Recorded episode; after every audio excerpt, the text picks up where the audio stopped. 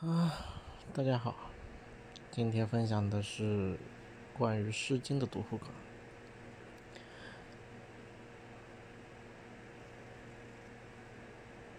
我在看完《财务自由》一书之后，开始看古书了，要解决文化信仰问题。当时我先选了《诗经》。为什么选《诗经》开始呢？起初我只是觉得《诗经》比较短，比较好懂，是比较随意的。后来我因为看到王立先生的《古代汉语》上说，学习文言文应该先从先秦古书开始，《诗经》作为语言学习的材料又很可靠，所以我没有半途而废啊，继续读下去。只是我没有想到的是，薄薄的《诗经》越读越厚了，花费了我很长的时间，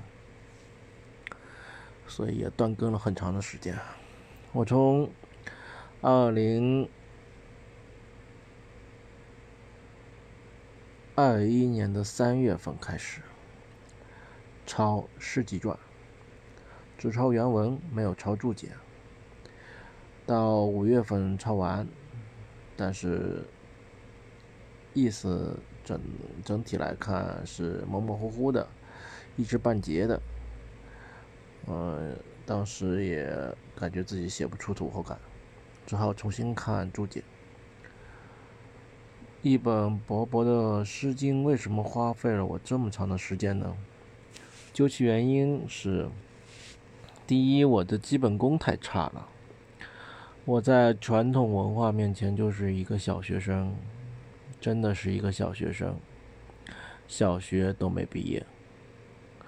我曾经一直很鄙视传统文化，如今想感受它，但是我的文言文功底实在是不扎实，要补的课太多了，所以很慢。第二。我的中途呢也迷茫过，因为文言文功底差，便觉得看起来糊里糊涂的。遇到挫折后的第一个反应就是怀疑自己：我这样做有意义吗？我是不是在捡破烂？据说一九三三年以后，懂得文言文的人就很少了。文言文是不是一种死了的语言呢？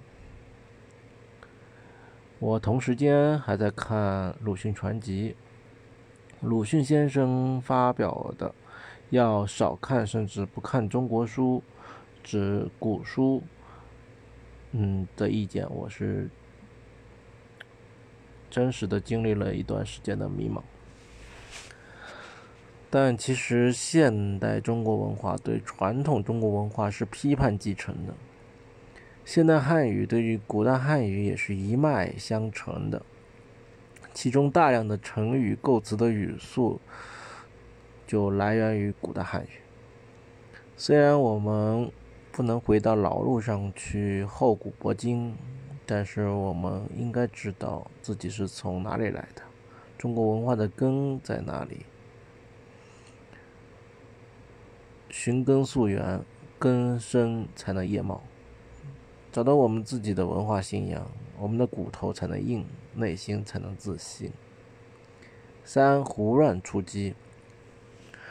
我起先想囫囵吞枣，结果不消化。后来呢，又想把《诗经》里的每一个字都转通，结果淹没在古人众说纷纭里，耗费了大量的时间，不知所措。我又想，好歹把《诗经》上的读音注注好，读读对吧？结果发现读音我也搞不清楚。我不认识字还好，内心还不困惑，但看到一些常见字的读音，古书也是注的变化万端的时候，呃，比如“永时弗固”“弗古”“弗告”的“告”注“古”。其乐子，其乐子居的乐主若，且主居。笔记之子则记主记啊，就是笔记之子的其主记。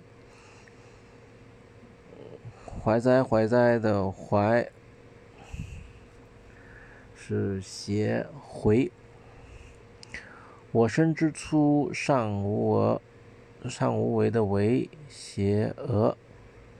死则同穴的穴邪熏入声。起来湿湿的湿邪神侠法。秋中有麦的麦邪密，秋中有密，我就凌乱，而且我对切音反切音。怎么拼读音、录声怎么发音，嗯，都不是很确定，就很纠结。直到我找到了陈俊英《诗经注释中华书局一九九一年版，我才感到有所安定。只是这本书有一千多页，我还没有看完。啊，现在已经看完了。关于古书上注的读音与现代读音不同的问题，主要是因为语音随着历史的演进，因为地域的阻隔，同时因为没有录音资料保存，后人难以复原古时候的读音。原本押韵的地方，现在读来可能不押韵了；现在读来押韵的地方，原来也并可能并不押韵，也可能押韵，但。可能不是同样的读音。据王立的古代汉语说，《诗经》韵脚读起来不和谐，是因为语音随着语言的发展而发展。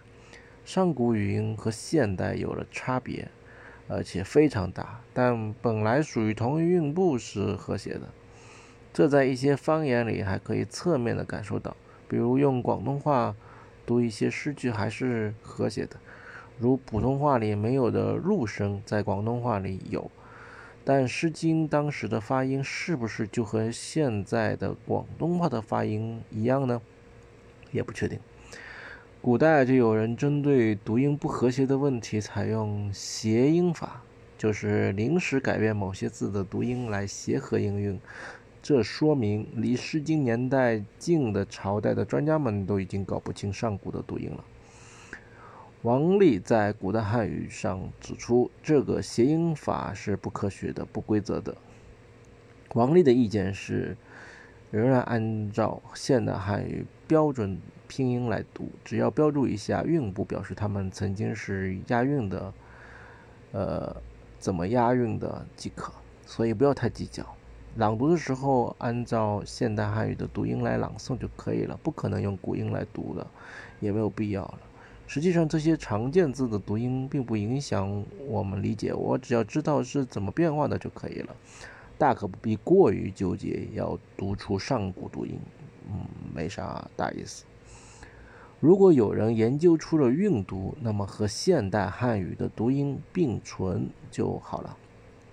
从以上我遭遇的挫折可以看出，我对古代文化，包括古代汉语的了解并不深。中国古书也确实很难读，但我还要读下去。一般人读《诗经》，只要注好生僻字读音，理解主流含义，熟读佳句即可。当然，这只是我的感想，算是一个初级阶段的总结，有错误是肯定的。我就是一个普普通通的人，想读一读《诗经》。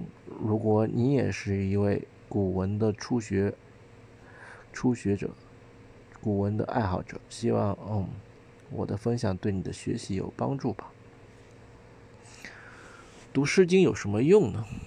前文我讲到，我有一段时间迷茫过，就是在怀疑《诗经》有什么用，它的价值问题。现在我以一个普通人的角度来说一说吧。首先，《诗经》是一部文学作品。你要了解这部作品，就不能只靠文学常识上的那一干巴巴的简介，是要去感受和欣赏这个文本的。作为一个文学作品，它的价值是在文词上，是在反映人性和共同的情感上。不管社会怎么变迁，不变的是人性人情。读《诗经》可以感受到古人的情感，这是能引起共鸣的。更何况，《诗经》是众多的后世艺术的开山先祖和文化根源。孔子说：“诗可以兴，可以观，可以群，可以怨。”就是说，《诗经》是可以触发感想、观察社会、培养群体观念、找到志同道合的朋友、发泄情绪的。所以，小子何莫学赋诗？啊，《诗经》有助于理解中国汉字。我们可以从《诗经》中汲取到一些关于汉字的营养。从《诗经》中，我们还可以看到先秦古人对动植物、对细微的动作、对衣服的生活常见器物的不同材质的区分，都是很认真的、很仔细的。词汇是很丰富的，值得学习。比如“猪”有八宗这些不同称呼。虽然《诗经》作为记录先秦口语的书面作品，其中很多字都不用了，但作为标本，让我们看到汉字最初的样子和关心的事物，可以学习一下汉字造字的规律，帮助我们提高语文素养。三，《诗经》里有大量的成语典故。刘玉庆的《诗经图注》里说，《诗经》里有成语六百九十三条。孔子曾曾说过：“不读诗，不读诗无以言。”如果看先秦诸子的文章，会看到当时知识阶级在应对说理、讽谏、请求、含蓄表达、外交辞令等等多种场合，都会引用到《诗经》。把《诗经》里的诗拿来当做成语用也好，当做格言用也好，当做辩论的论据用也好，可以说是触类旁通、断章取义。呃，确实在那个时候是不读诗无以言。时至时至今日呢，我们的语言里仍然有大量来自于《诗经》的词语组合，我们还是可以读一读《诗经》的。四，《诗经》是学习文言文的可靠材料。傅斯年说，《诗经》是极有价值的古代言语学的材料书。文言文本是呃上古先秦口语的书面形式，后来的文言文呢是模仿这种先秦语言形式形成的一套语言体系。所以，学习《诗经》可以最直接的面对学习文言文的原始的权威的资料。追本溯源，更好的理解文言文的古今意义、本字、后起字、通假字、词性活用、语法结构等等，对于学习文言文有帮助。比如假借字形成的原则是语音必须相同或相近，韵部相差很远的是不能假借的。通过《诗经》，我们能看到古音通假。能知道某个意思的本字是哪个，今天用了哪个后起字来代替的这个意思，再看其他的古书呢，就不会望文生训，误解古书的原意。王隐之说：“学者改本自读之，则怡然理顺；依借字解之，则以文害词。”这里推荐章太炎早年系列演讲汇编而成的《国学概论》。这本小册子居高临下，条风缕析，追源溯流，还有王力主编的《古代汉语》，对我们构建古文学习体系非常有帮助。当然，学习文言文只是为了掌握一个用来读懂古书的工具。文言文，我觉得本来就是古代精英阶级从古后古思想的产物，是一个脱离群众。隔离群众文化接触的产物。当然，现在我，这是我二零二一年写的。我现在觉得，我读白话文觉得啊，清汤寡水，还是看文言文看起来更有韵味，像在喝喝茶一样，很有滋味。嗯，我当时说文言文没有现代汉语精确，跟不上现代生活的发展。嗯，这倒有一点，嗯，但是说没有现代汉语精确也值得商榷。我们现在学习文言文要警惕从古后古的思想沉渣泛起，呃，还是要继承新文化运动的批判精神，多做文化传承普及方面的工作。六、对于子女教育上有什么？有没有什么意义呢？我觉得《诗经》就有点像基督教赞美诗歌这样的一个性质和起的作用，它有着凝聚共同信仰、共同情感的作用，是对人精神的安顿，能让人精神安宁。朱自清在经典长谈中说，《诗经》是文化传承的问题，而不是实用的问题。我觉得很对。我认为读《诗经》是中国文化基因的延续，它没有什么大作用，但它有助于文化归属感的建立，就如同圣经对于基督教文化国家的意义一样。所以，我觉得孩子是可以读《诗经》的，而且应该在学业负担不重的阶段就让孩子去学习。但我觉得，还给孩子读的《诗经》还是要做一番去粗取精、剔除糟粕的功夫。比如，《诗经》里有很多的篇章是很忧伤、阴暗的，孩子是喜欢欢快的、明朗的，所以我觉得可以选择出其中阳光、欢乐的诗歌作为儿童启蒙的读物，并且形式可以更丰富、有趣一些。比如说是像基督教赞美诗歌一样，用歌曲的形式，呃，《诗经》本来就是唱出来的。如果能有这样的形式啊，配上民族乐器，配上古琴、鼓声、编钟的等，呃，《诗经》里的诗歌会听起来更有意思。最后总论一下《诗经》，我不知道该怎么写《诗经》的读后感。如果一首一首的写呢，似乎篇幅太长了。在这里呢，就总论一下：第一，《诗经》的诗是周诗，《诗经》有一部分是西周的作品，大部分呢是东周的作品。据顾颉刚《诗经》的厄运与幸运里说，《诗经》里面乱离之诗比太平诗多，东周的诗比西周的诗多。叶嘉莹主编的《诗经译注》说，国风中的诗歌只有兵风全部是西周时期的作品，其他除少数产生于西周之外，大部分诗歌都是东周时期的作品。总而言总而言之呢，《诗经》是周诗的诗集。据《话说中国诗经》里的世界记载。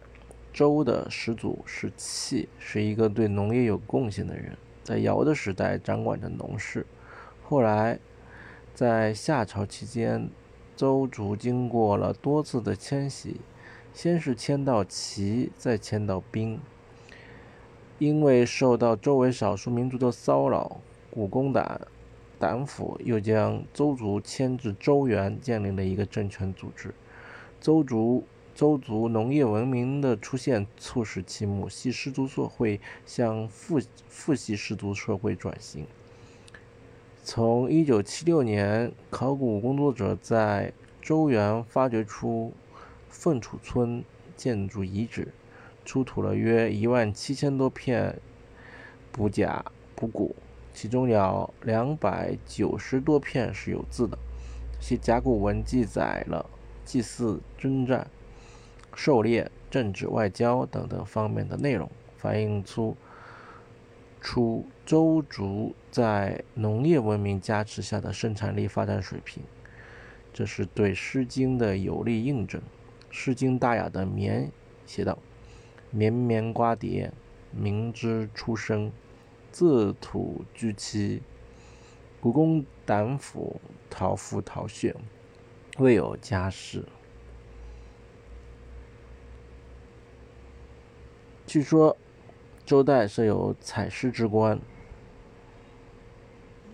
每年的春天，采诗官摇着木铎，深入民间收集民间歌谣，把能够反映人民欢乐疾苦的作品整理后，交给太师谱曲，演唱给周天子听，作为贵公子考察。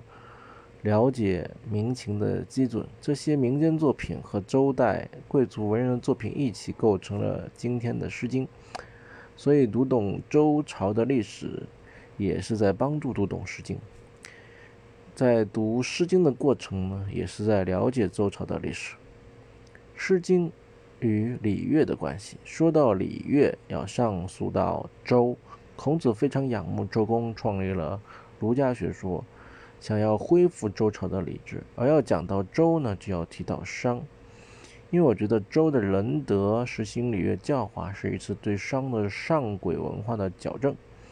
商是一个很不同的朝代，它是一个宗教社会，特别喜欢搞祭祀，而且是活人祭祀，有击杀、砍头、烧死、投水、破开身体、取出内脏，甚至连处女、少年和儿童也不放过。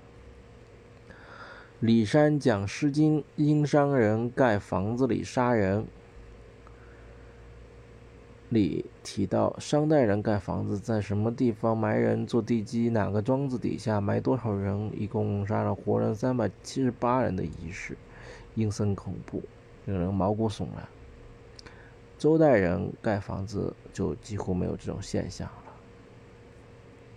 周提倡仁。代替商后，重新建立起一套信仰，一改商人搞人殉葬礼的统治手段。这套信仰体系就是周开创的礼乐文化制度。礼代表差异，建立等级制度，打造君权天授的天命观；乐代表统一，采集民众的心声，打造共同情感，凝聚人心。这其中还建立了一套统治合法性的逻辑，就是军权来自于天命的选择。天命选择的理由是什么呢？是民心，所以要观民心，就要采集民间的诗来判断统治者是否配命。这就是《诗经》为什么是周诗而不是商诗的原因，以及为什么横跨了五百多年采集成集的原因。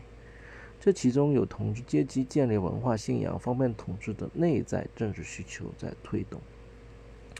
这种民本思想，这种对生活意义的强调，对人间事的关注，遏制了中国宗教文化的发展，也奠定了中华民族不上宗教的文化基因。在当时，显然提倡礼乐来代替人训祭礼是更文明、更进步的。《诗经》就属于乐的部分，发挥着很重要的作用，使周代成为音乐的黄金时代。帮助周代打破殷商鬼魅，打造出共同信仰、共同情感，并且周代大力提倡广泛通婚，使得族群相合、上下相合、家国相合。顾颉刚《诗经》的厄运与幸运里说，诗是适用于礼乐的，诗的用处一是用在典礼上，一是用在宴饮上。就是用礼乐的方式来纪念、安慰那些为国家牺牲的人，这样来建立共同的信仰、共同的情感，凝聚人心。所以说，《诗经》是中国文化源头是有道理的。后世儒家为了恢复和维护这套道德教化的作用，很长一段时间里的著书呢，都对《诗经》有生搬硬靠、牵强附会的地方。这是出于新的统治需要而对《诗经》的。解读，而且因为先秦时代上层人物对《诗经》的引用经常是断章取义的，毛传就引这些断章取义的解释和笔赋呢，来作为诗歌的本意，这常常误会和曲解了诗意。当然，这这种曲解本身对于古代宗法社会来说，又有其合理性。但对于新时代中国人来说，我们已经有了新文化、新道德，不再需要这种封建道德的教化，所以就非常讨厌这种教化，就非常讨厌把《诗经》的嗯文学作品的面目弄明、弄模糊的情况。嗯，如果已经不符合我们现代生活的道德，我们就去批判、去除掉，还是。最好把《诗经》还原成一部文学书，去掉道德说教，去掉曲解，去感受其中不被淘汰的真善美，还原成一部言语材料书，还原成一部可以研究周代历史风土人情的书。《诗经》的诗是贵贵族和民间共同创作的。有人说《诗经》是民歌总集，我起先也这么想，但是后来。发现《诗经》的政治作用后，就可以明显的看到，《诗经》中虽然有一部分民歌，但是是大多数是贵族写的，很多是贵族写的，或者是贵族从收集到的民歌里面去改写、仿写的。宋不是民歌是没有争议的，但是国风作为《诗经》中最为精彩的部分，题材也很现实。写的也都是日常生活、日常事件、日常人物，但即便如此，也并不纯粹是民歌。其中有很多是贵族写的，或者是贵族文人对民歌采集后的再创作。就像现代音乐人去各地采风写出主旋律歌曲一样，他们的一个目的是配成音乐应用到礼乐上，而作为典礼上的作品，自然是有经过贵族文人加工的。比如《诗经》里的作者很多，时间跨度也很大，地区分布也很广。本应该风格迥异的，却在用词用句、写作手法上如此高度统一，甚至连起兴的对象都一样，这让我感觉到其中难免有一些加工修改的成分。比如《诗经》里有三首《阳之水》，分别是王风《阳之水》。阳之水不流不流溯心，比季之子不与我速生。回哉回哉，何月余还归哉？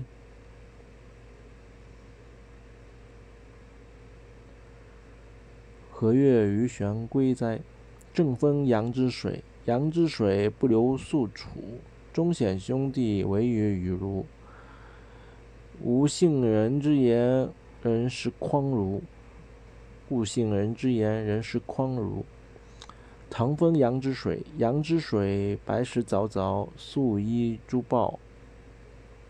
虫子鱼卧，既见君子，云何不乐？心本来应该是看到此情此景，来引起所要说的话，那怎么会不同的地方都兴的一模一样呢？有学者说，阳之水可能是当时的习语。啊，但我感觉《诗经》是很贴近现实生活的，他的心不应该这么过分的象用象征意义来解读。而且，既然说是习语，那就更可能是有人编辑、加工、整理啊。还有像一些句式结构，“终且”“寻且”在《诗经》里出现的时候，结构是完全一样的。难道不同地方的民歌？大家都不约而同的用着相同的句式和句子吗？还有，嗯，像以心起头，要用赋比兴这样的手法，都太统一了。所以说，《诗经》是纯粹的民歌，我是不认同的。就如同傅斯年在《泛论诗经学》一书中一文中说道。我觉得很可能解释得通。他说：“风诗难定时间，它可以是口头流传很久了，然后心境才注笔墨，词甚远，传承却较早。”四，《诗经》的基本句式和音乐节奏，《诗经》的基本句式是四言，见或杂有二言，甚至九言的各种句式，但是。杂言句式所占的比例很低，只有个别诗是以杂言为主。可以由此推想，演唱《诗经》的音乐旋律是比较平稳和比较简单的。风诗比较快节奏一点，颂感觉连韵都没有，可见是更缓慢的节奏。我听了 B 站和微信上的一些唱《诗经》的歌曲，总体来说是。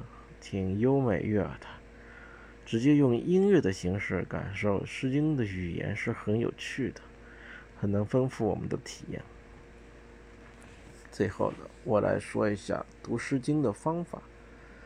第一是做词汇索引加句选，然后背诵，有计划的掌握一些古今义字、通假字、语助词，把这些字弄通了，理解起来就不难了。《诗经》本身在表达上是比较写实直白的。汉服曹书海泛舟记》里说，读《诗经》要做词汇索引，要做佳句选。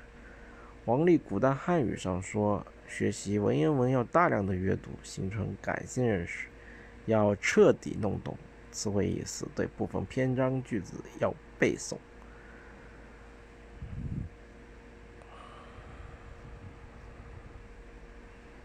第二，挑选好的注解书，多查《说文解字》。一些研究《诗经》的里程碑的书，集大成的作品都可以参考，如郑玄的《毛诗传笺》，孔颖达的《毛诗正义》，朱熹的《诗集传》，马瑞成《诗毛诗传笺通释》，吴承拱《毛诗后笺》，陈焕《诗毛氏传书》。魏源的《诗古微》，王先谦《诗三家译集书》，闻一多的《风诗类钞》，陆机的《诗草木鸟兽从鱼书》，王隐之的《经义述文》，欧阳修的《诗本义》，通志堂经解，吕祖谦的《吕氏家属读诗记》，姚继恒的《诗经通论》，崔述。独风偶志，方玉润的《诗经原始》，段玉裁著的《说文解字》，王念孙的《读书杂志》，广雅书证，王隐之的《经传诗词》。如果没有古人的注解，《诗经》的意思根本看不懂，别说我们现在。实际上，到了汉代就已经是很一般人看不懂《诗经》了。春秋至汉代隔了多少年呢？春秋是公元前七百七十年到公元前四百七十六年，西汉是公元前二百零二年到公元九年，中间最短的隔了二百七十四年，最长的也才隔了七百七十九。为了看懂《诗经》，汉代就有了齐、鲁、韩三家作传，现在三家诗都已失传，传下来的是古文经文的《毛诗传》。到了东汉，大家连传也看不懂了，有了郑玄作笺解释《毛传》。做古诗的工作始于汉代，秦以前的许多典籍传到汉代，由于种种的原因，比如语言的发展、口授和传抄的错误，汉代人已不能完全读懂。所以说，如果没有汉代学者的这一番工作，许多的先秦古籍就很难去读懂它。到了唐代，人们又连汉代人做的。传和笺也看不懂了，又做书，给正文继续注解的同时，对前人做的注再做注，如孔颖达的《毛诗正义》。到了清代，这种文字考证、注解的工作越做越细，到了繁真博引的地步。当然，别迷信古人，把米把古人想的太好，实际上没有那么好，有很多的局限性。你看看多少代人好手穷经，前赴后继。将观音光阴虚掷在这些古书上，得到了什么呢？得到的是现代人对他们的全然的看不懂。新文化运动后，很多人用半文半白或者白话文做注，重新梳理这个典籍，让我们对《诗经》的认识越来越清晰，已经超过了古人。现在的有夏之才的《诗经要集集成》，刘玉庆的《诗经图注》《诗经考评》，陈俊英的《诗经注析》，余冠英的《诗经选》，李山解读，李山的《李山解读诗经选》等等。好，今天的分享就到这里，谢谢大家。